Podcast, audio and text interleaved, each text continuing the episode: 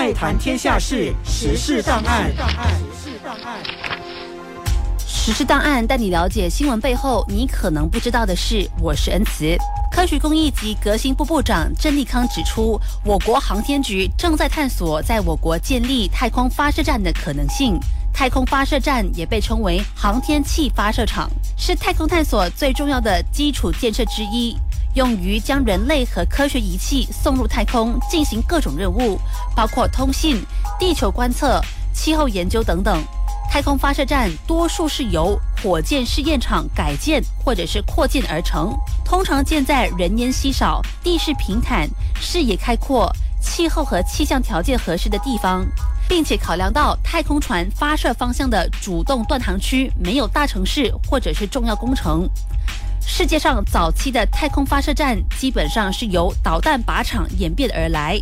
太空发射场有着十分复杂的综合性要求，除了要在雷雨少、温度低、风速低、温差变化不大的地方，还要有丰富的水源，并且尽量靠近赤道的低纬度地区。不但如此，发射场的场址也必须要有方便的交通条件，从而缩小出现发射失误造成地面损失。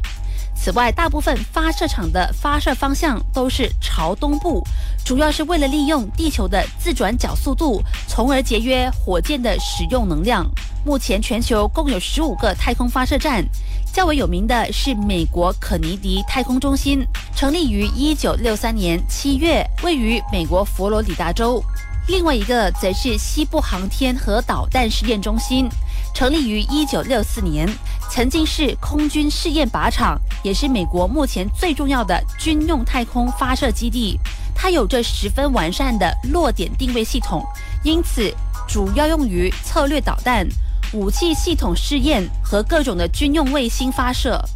除了美国有较多的发射站，中国也有一些具有代表性的太空发射基地，其中包括位于四川省的西昌卫星发射中心，它建于一九七零年。主要用于发射地球同步轨道卫星，可以发射多种新型且大吨位的卫星，年发射能力可达到十至十二次。发射中心自组建以来，先后成功进行了亚洲一号、风云二号等五十多次的国内外卫星发射。除了以上几个发射站，其他的还包括了日本的种子岛航天中心、俄罗斯德拜科努尔发射地、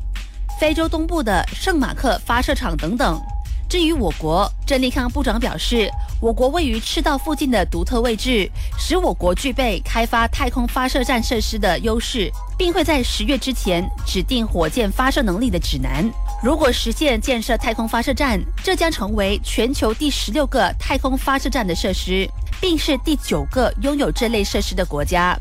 以上的实时档案由恩赐整理讲解。i f m 实时档案每逢星期一至五早上八点五十分首播，晚上八点五十分重播。你也可以在爱谈天下事的脸书点击重温。爱谈天下事，实。时事档案。